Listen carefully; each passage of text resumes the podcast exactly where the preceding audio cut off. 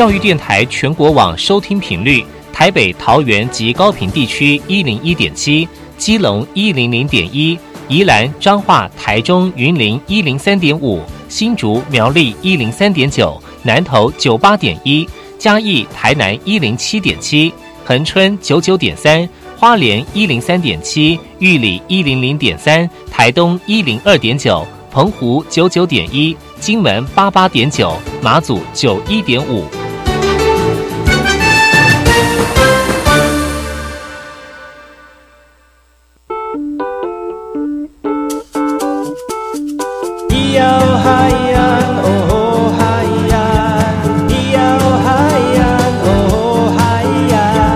说传统就不能流行，唱古调也可以很嘻哈。我们来听听部落的声音，接收最新的部落脉动、原住民的讯息、新闻以及最新的流行脉动，只有在把右的后山部落克。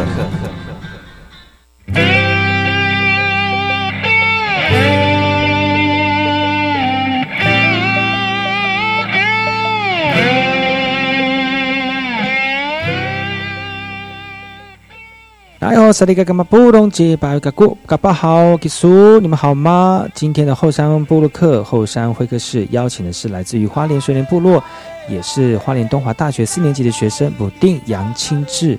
在今年呢，他透过田野调查与部落的查访，发现到有之前不曾看过的文化场景哦，所以让他对文化又有新的认识了。今天我们就再来听听看他昨天未说完的故事，不要错过今天的节目。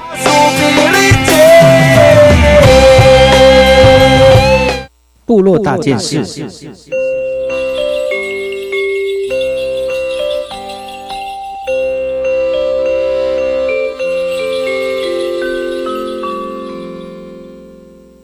今天第一则新闻要跟分享的是来自于我们台东市的哦，为了彰显原住民族跟大自然的连结以及传统的生活观，台东县日前在十二月二十三号、二十四号。举办了一连两天的南岛艺术论坛及工作坊，邀请多位艺术家跟学者分享对自然生态的观察以及创作的理念，也希望跳脱社会大众对原住民族艺术的刻板印象。讲师说，早期的排湾族人在建造家屋的时候呢，都会在屋外盖一个类似凉亭的休息空间呢。外观是以茅草或竹子等建材来搭建，而最明显的特征就是四周围是没有墙壁的。那为了彰显原住民族与大自然的连结以及传统生活观，台东县政府在马大原住民文化会馆举办一连两天的南岛艺术论坛及工作坊，邀请艺术家跟学者近十位与谈人呢，分享对自然自然生态的观察跟创作的理念。来自于立秋部落的谢胜华，透过排湾族的小米文化，希望让民众更能够珍视脚下的这片土地。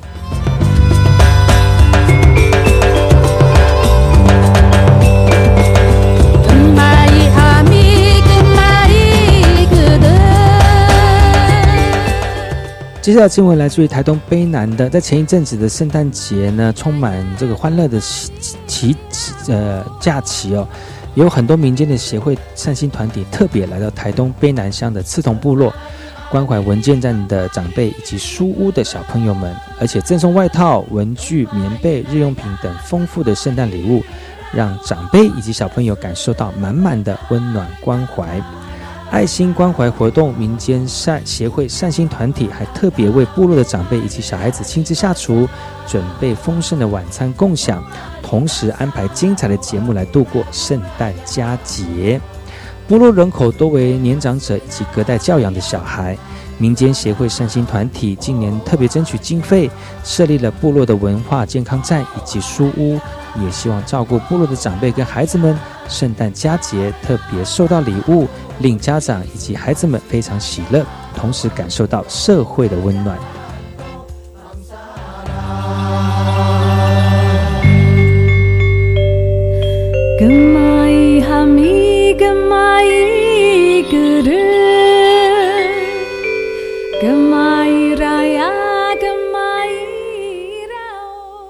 这则新闻来自于花莲市的花莲县议会，有五个原住民的新科议员就职了，注入新的气象。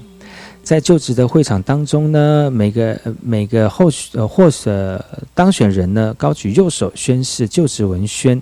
在原住民地区的山地以及平地议员当中，就有五位无党籍新科议员加入花莲县议会，为花莲县议会注入新气象。而原乡目前面临青年人口外流、人口老化以及就业困难等等的问题，如何将原民资源整合，并且拉拢中壮年族人一同守护部落，也是许多议员共同面对的首要课题。花莲县议会在第十九届议员宣誓之后呢，立即从议员选出正副议长，本届议长由张俊一议员担这个当选了。那宣誓就职的当天呢，族人也特地包车前往议会观礼，声援力挺。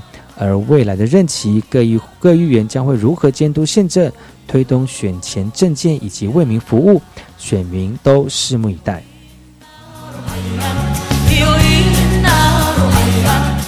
听完新闻，听歌喽。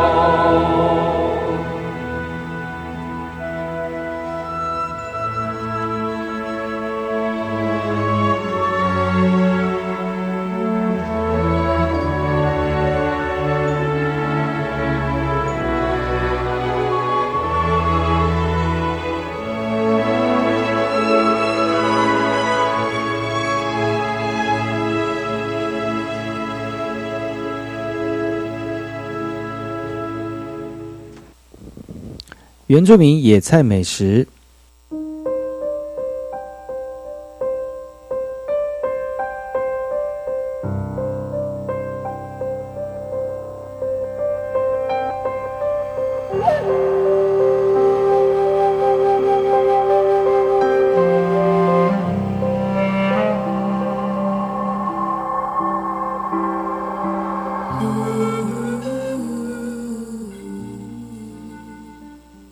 今天要跟大家介绍的原住民野菜美食是昭和菜。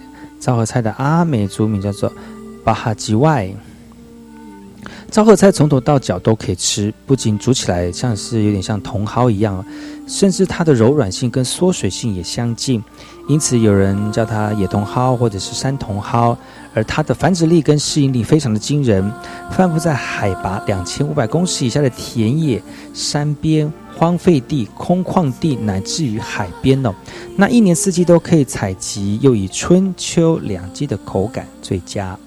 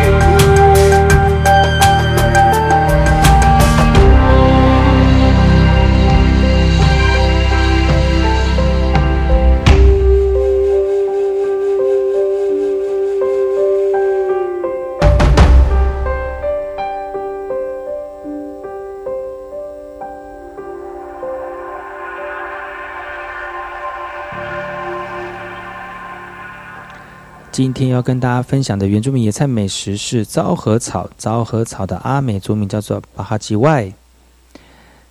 昭和草它的名字听起来跟日本好像有些关系哦，但听这个族人的老人家说哦，当年台湾割让给日本，日本人在发动第二次世界大战之前就已经有周详的计划了。昭和草是适应环境的高手，而且繁殖力非常的强。日本人灵机一动，就把它从日本引进台湾。好让它生长在台湾的每一片土地上，以便作战时可以担当这个日本军事官的蔬菜。那昭和草的生长迅速哦，可以说是生命力强。这种小草长得非常的快，没有多久草茎末就会开出一朵朵的小红花。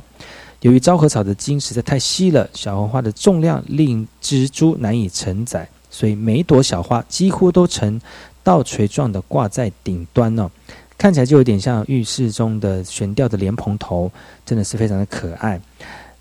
如果这个花开饱了，风一吹就可以随风四处飘散了。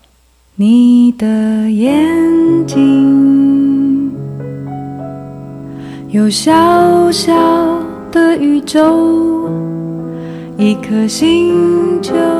转动，消失在黑色漩涡。你的眼睛是细长的河流，从山谷流过。波光闪闪，世界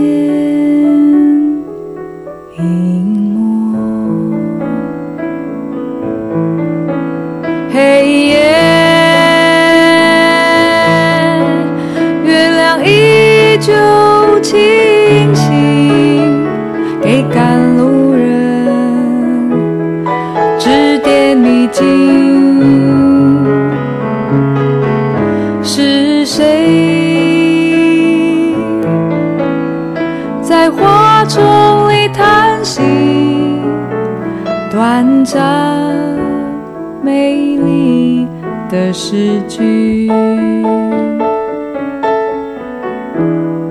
曲曲折折的爱情随风飘去。清晨的雨滴，让寂寞喘息。不要在此刻哭泣，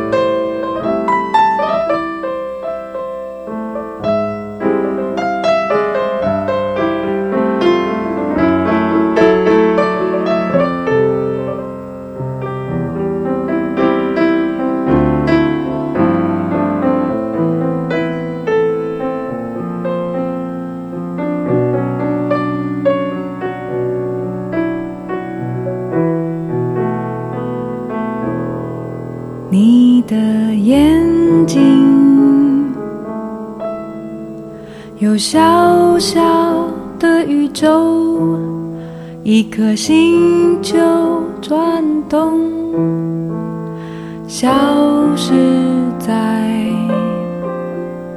黑色漩涡。你的眼睛是细长的河流，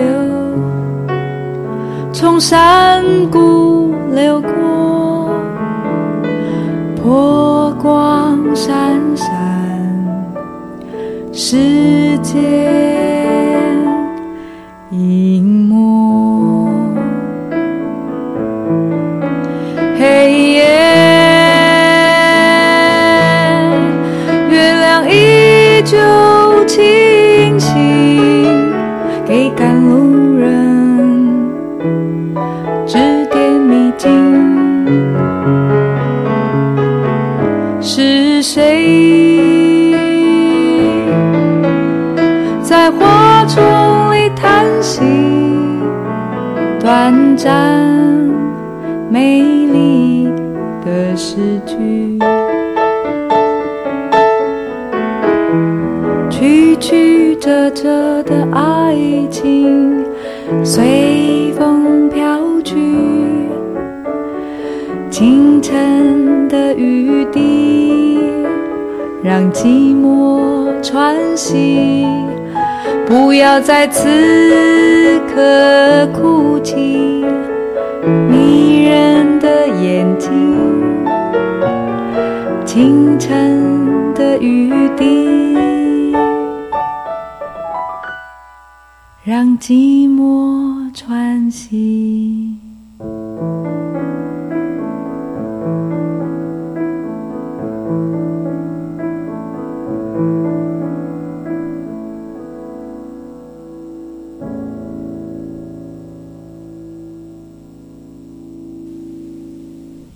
今天要跟大家介绍的原住民野菜美食是昭和草。昭和草阿美族名叫做巴哈吉外。昭和草可以说是野菜中的佼佼者。由于茎较粗大，所以采株之茎时可以先去皮再炒食，煮食或腌制成小菜哦。嫩茎叶或者是幼苗洗净，可以清炒或者是加肉丝，甚至凉拌的方式来调理，风味绝佳，百吃不厌。采下头状花蕊，沾上面糊，用大火快炒或油炸。也是一道非常特殊的现代口味野菜，其他像是这个脆炸神仙菜啦、神仙菜炒蛋、神仙菜紫菜卷等等的烹饪方式。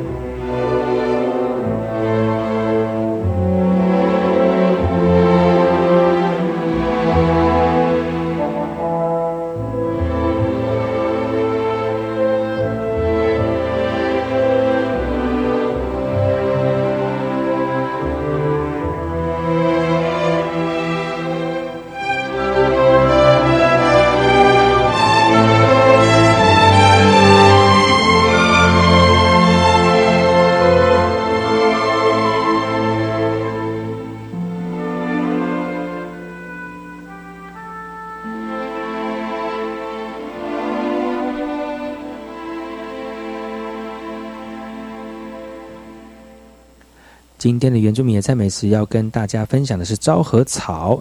昭和草的阿美族名叫做巴哈吉外。根据药书的记载哦，昭和草整株都有健康、健脾、消肿、消热、解毒、行气利尿的功效。专家研究还有治高血压、头痛、便秘等等的效果。如果全部的草拿去捣汁加蜜内服，可以治腹痛。此外呢，如果在野外遭虫咬或者是皮外有擦伤的时候呢，不妨直接在由附近拔取昭和草，将茎叶捣碎敷在患部。就可以发挥治疗的功能，颇具效果。那对人类的味觉来说呢，蔬菜和野菜最大的不同就是蔬菜经过长期人工育种，茎叶变得这个嫩柔嫩多汁。此外呢，一般的蔬菜也显得较脆弱，只要经过几次狂风骤雨呢，或是雨水浸积水中浸泡，就会因为水伤而腐烂。因此，每一年的台风季节好雨过后呢，菜价就会随之飞扬。然而，昭和草这类野菜却是最喜欢天天下雨，如如此，它的叶片才能更增添鲜嫩啊。那采集昭和草的时候，可以从顶端嫩处折断，而不要整株拔起哦，以维持它在野外的数量。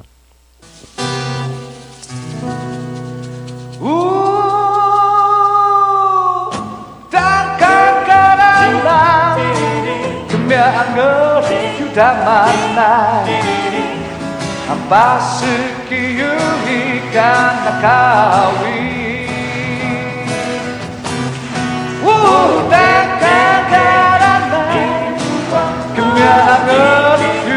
Manai, I'm out of the unique, wah, budak sabar.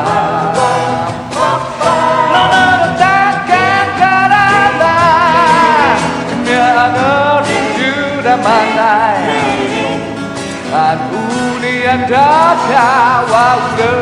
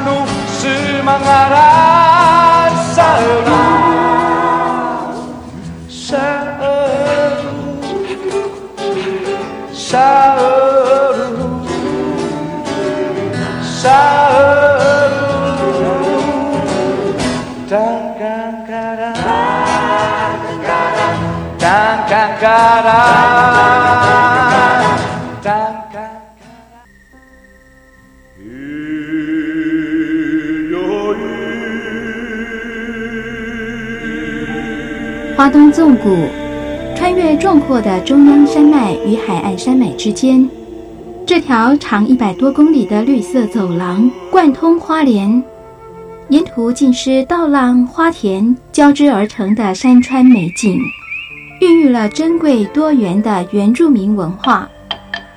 你听，那是泰鲁格族的孩子以木琴歌声来歌颂山林。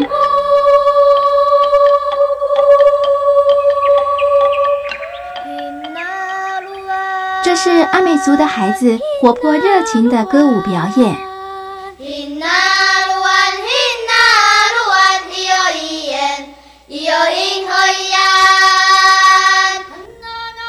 还有布农族孩子浑然天成的和音，传唱着古老的歌谣。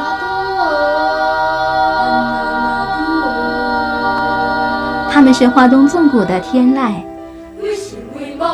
教育广播电台花莲分台，记录花莲最动人的声音。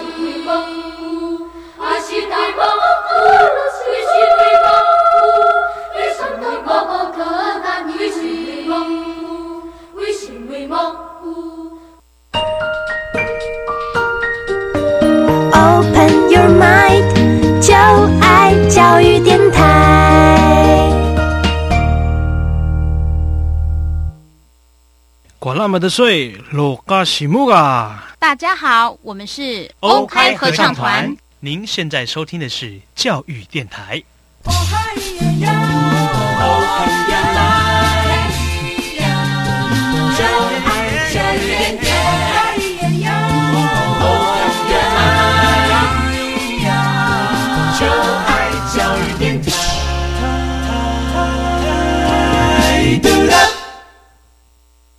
我听，我也听，但是我最爱听。马佑主持的后山部落客。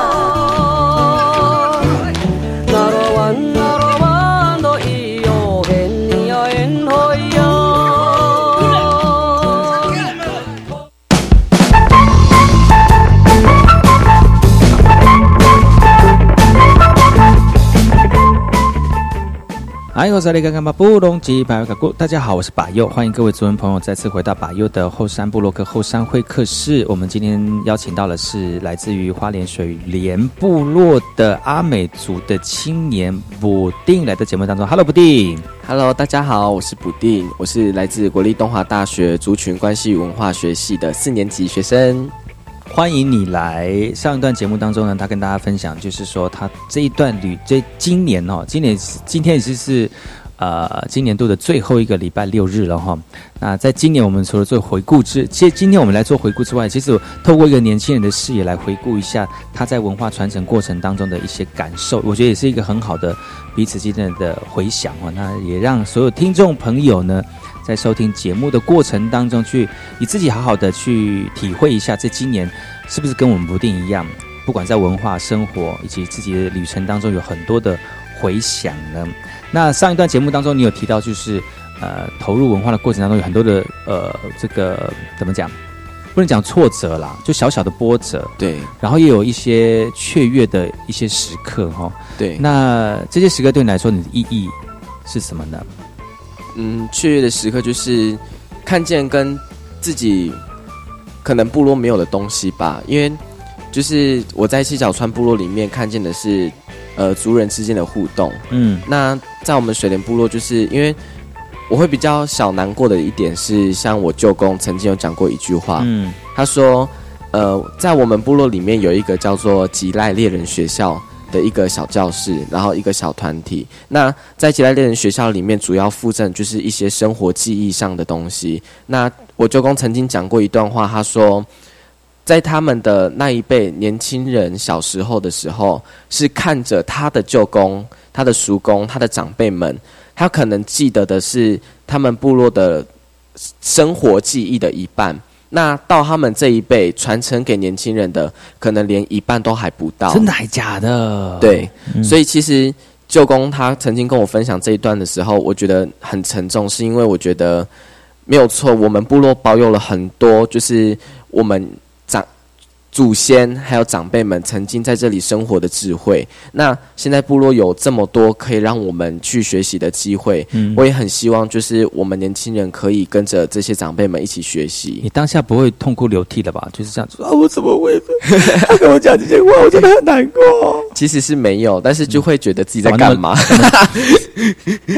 就觉得自己明明就是已经算是在花莲很近了，有有时间都可以回部落，可是就会觉得哎。为什么？呃，长大了，可是却还没有。你不要给我哭哦！你再不要在节目当中哭哦。是不会啦，就算哭，他们也看不到。真的。对啊，我会跟大家报告他有没有哭啦。对啊，就是会觉得很很小可惜，就是已经长大了，有能力回部落，有时间可以回部落，但是却好像。没有为自己的部落去付出，或者或者是学习应该要去学习的东西，这样。嗯，好，有那么有那么艰那个吗？辛苦吗？或者是那么难过碰到这样的事情？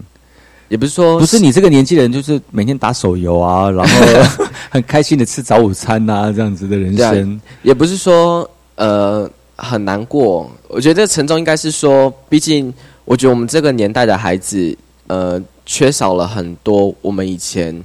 应该会在文化的学习上对，就是我们我们好像少了很多可以学习到文化的部分。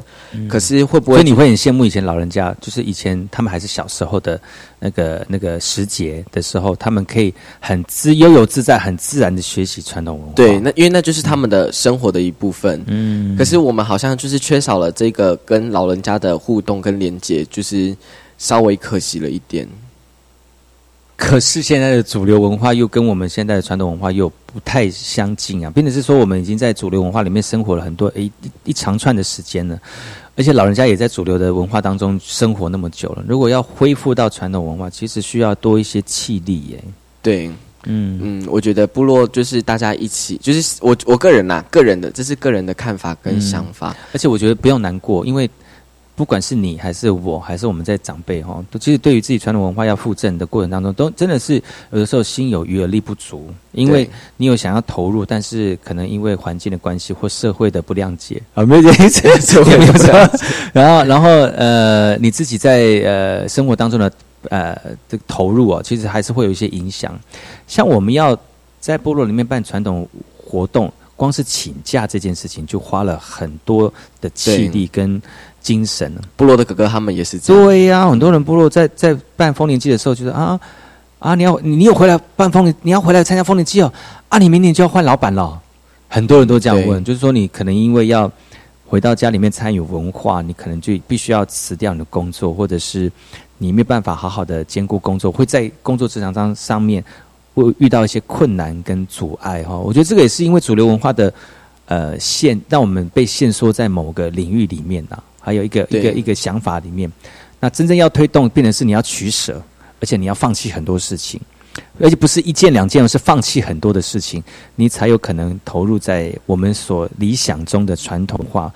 但是如果把这个这个这种感受呢，从很小的时候就培育起来，变成是生活的一种习惯，我觉得那另当别论哦，因为。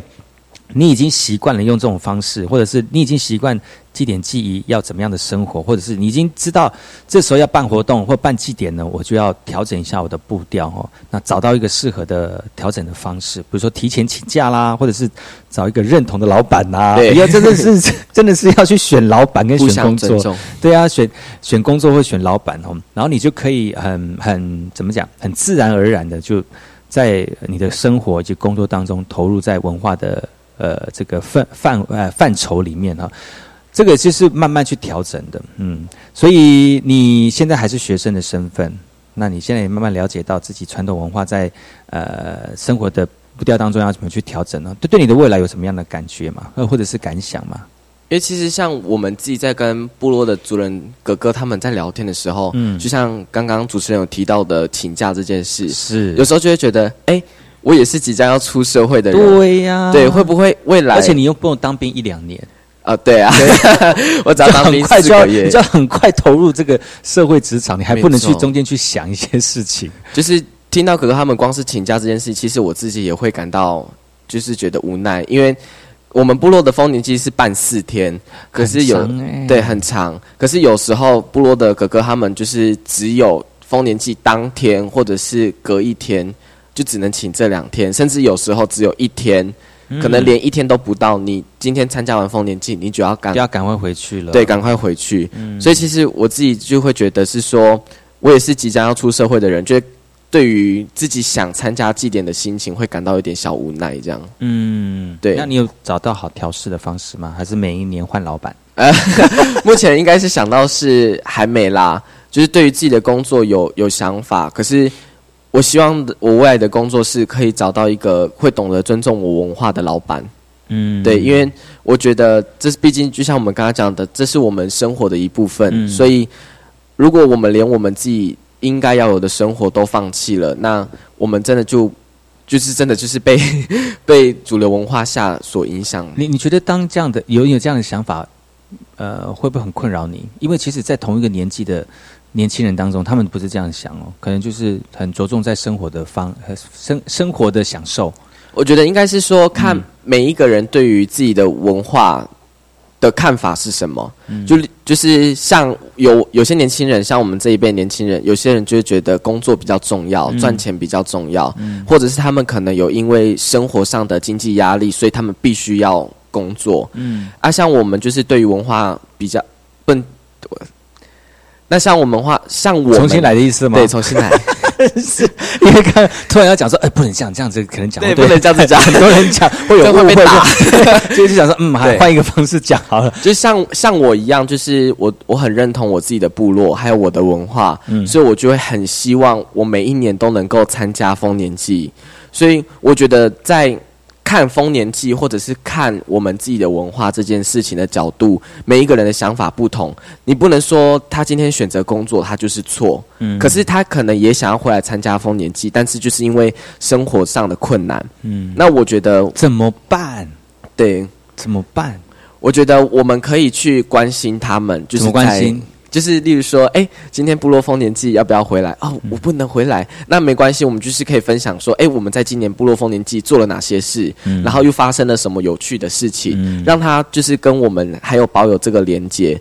而不是说就是可能一两年，然后都没有跟这个人联络，那他就会越来越不会想要有回部落的心情，或者是恶言相向的，你就不回来啊？好，你不回就不要回来，这就是朋友啊，都不回来那没关系啊，朋友做到今天啊，这种的，大家就觉得啊，嗯，又工面对工作又不又不行，然后兄弟之情又没有办法顾的，就觉得很心灰意冷。其实真的很两难，但是我觉得真真的就是个人的看法，有些人的角度就是。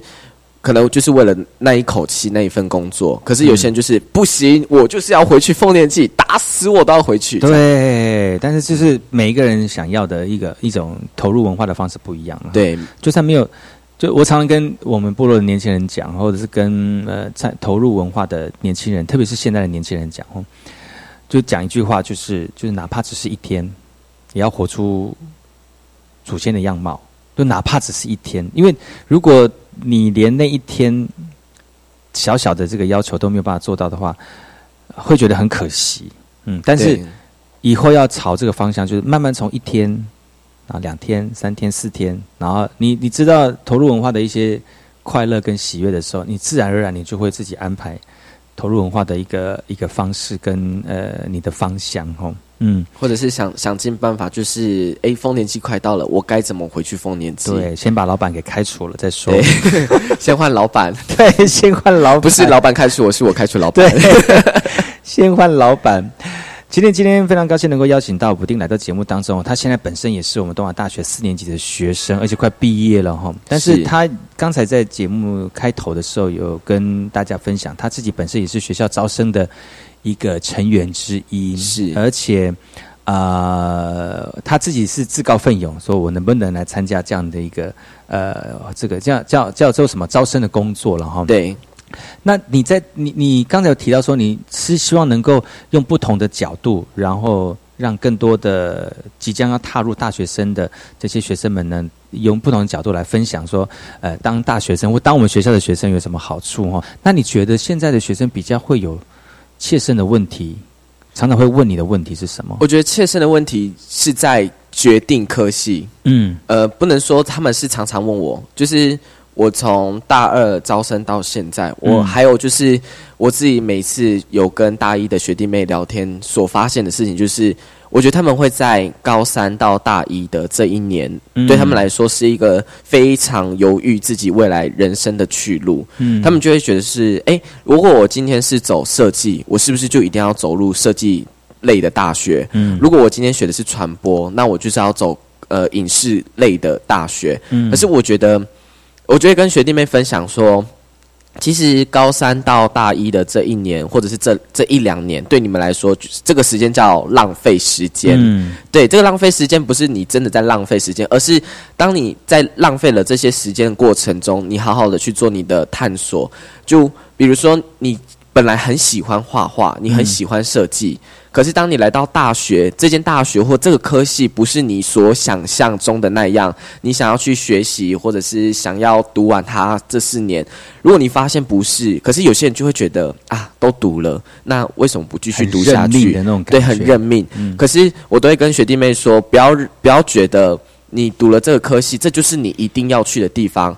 也许你今天会有其他更适合你的科系，或者是你更想去学习的东西。那不妨你转学，或者是转系。那像我们东华大学比较好，就是我们是学程制，就是说我的我的科系可能就是跟文化有关，那我也可以去学传播或者是教育，那去跟我自己现在的科系去做连接。所以其实我们是多元发展。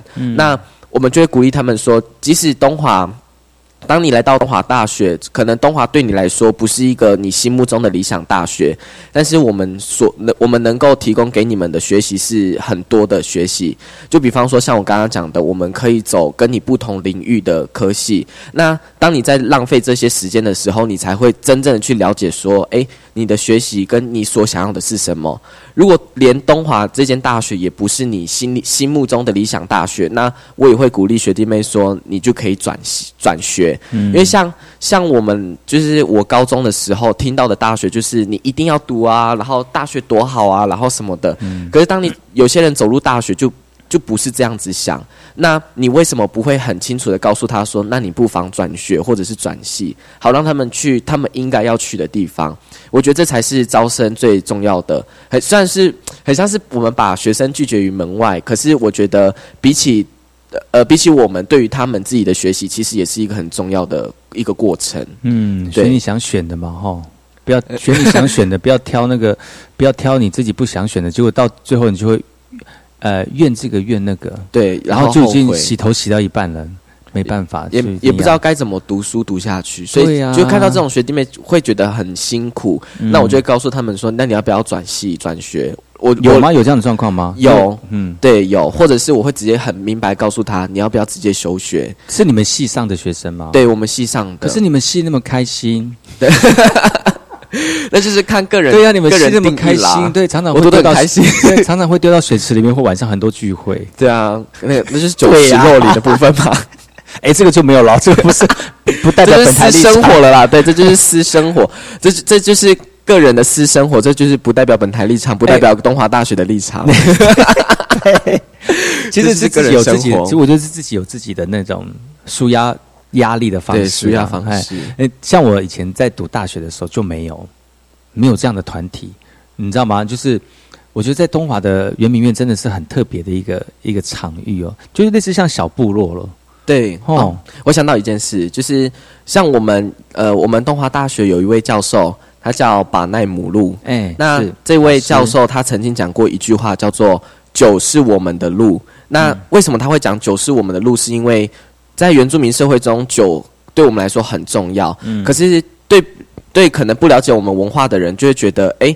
你们很爱喝酒啊，很爱干嘛干嘛干嘛。但是酒对我们来说很重要，是因为它不但是跟祖灵之间的连接，因为我们每一次在不管是在记忆仪式上，我们都会使用到酒。嗯，那这个部分是跟祖灵之间的连接，但酒其实也是我们就是像我刚刚提到，在私生活跟人情感的连接。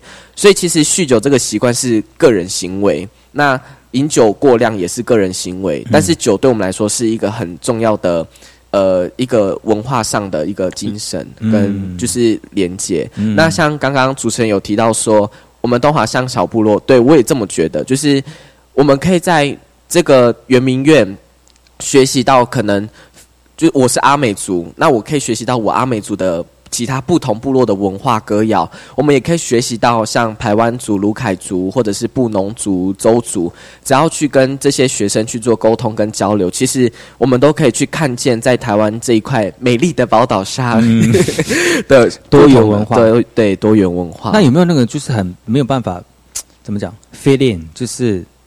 没有办法融入在里面的原住民，呃，其实还是有，有哈，对，因为他们就会就会就这些你讲的，他们就会我会建议转系啊，或者是转转休学这样子，或者是每个人的呃选择也不同啦。就像我们刚刚就这就很像跟招生也是一样，还有就像我们刚刚提到的丰年祭要不要回家的这个问题，那这其实就跟每个人的呃。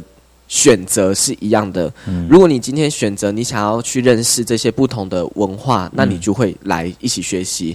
那如果你今天是选择我只想好好的读完大学这四年，那也是你的选择。嗯，我们不能去干预别人的选择，但是我们可以去分享我们在我们每一次的活动或者是在文化交流的过程中的学习。这样。嗯，未来呢？未来呢？未来的投入职场是，其实我自己有。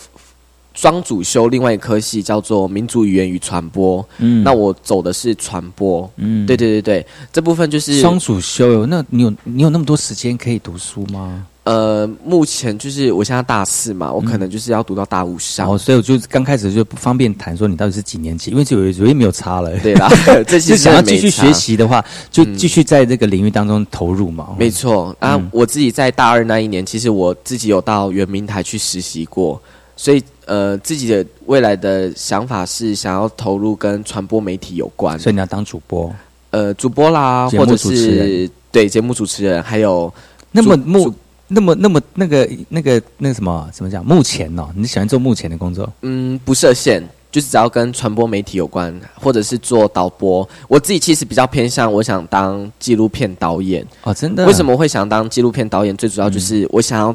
呃，把我这两个科系的所学一起做结合。嗯那我知道说，台湾其实有很多原住民的历史，应该就像赛德克巴莱，或者就像我们的七角川战役一样，嗯其实我们背后有很多呃，我们属于我们自己族群的辛酸历史。那我们可以透过纪录片的呈现，让大家来了解到呃，我们原住民的文化，还有就是以前历史战役的发生的事情。嗯那因为毕竟你读书，你一定不会想看。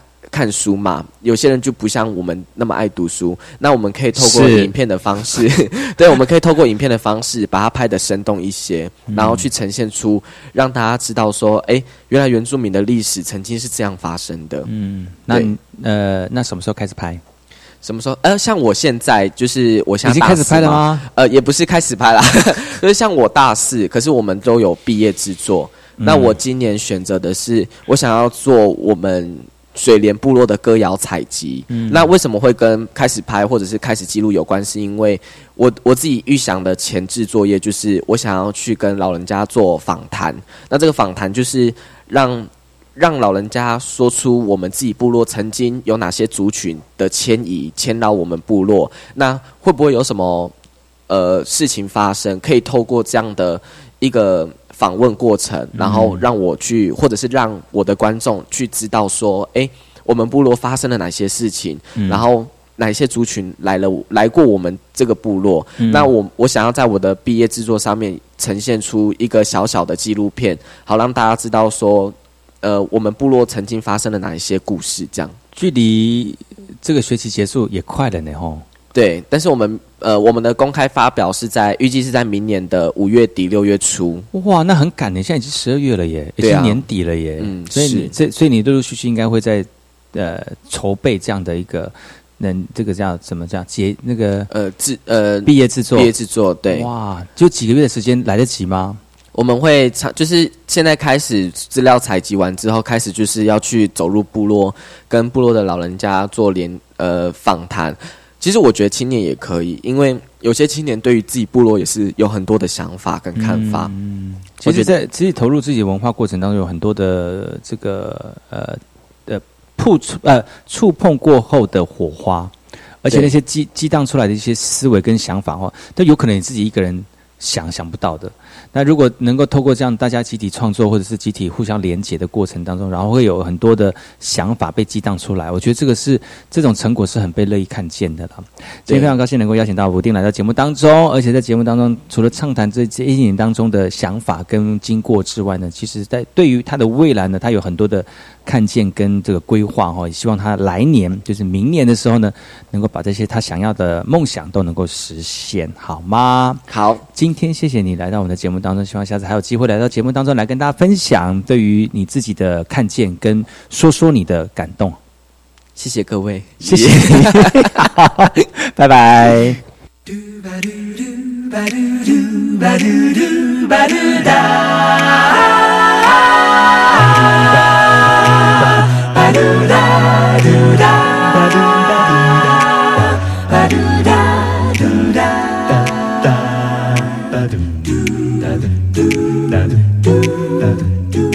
Itu rusku Ituruskul wana ariwana klik sada. Iya ho hayan Iya ho hayan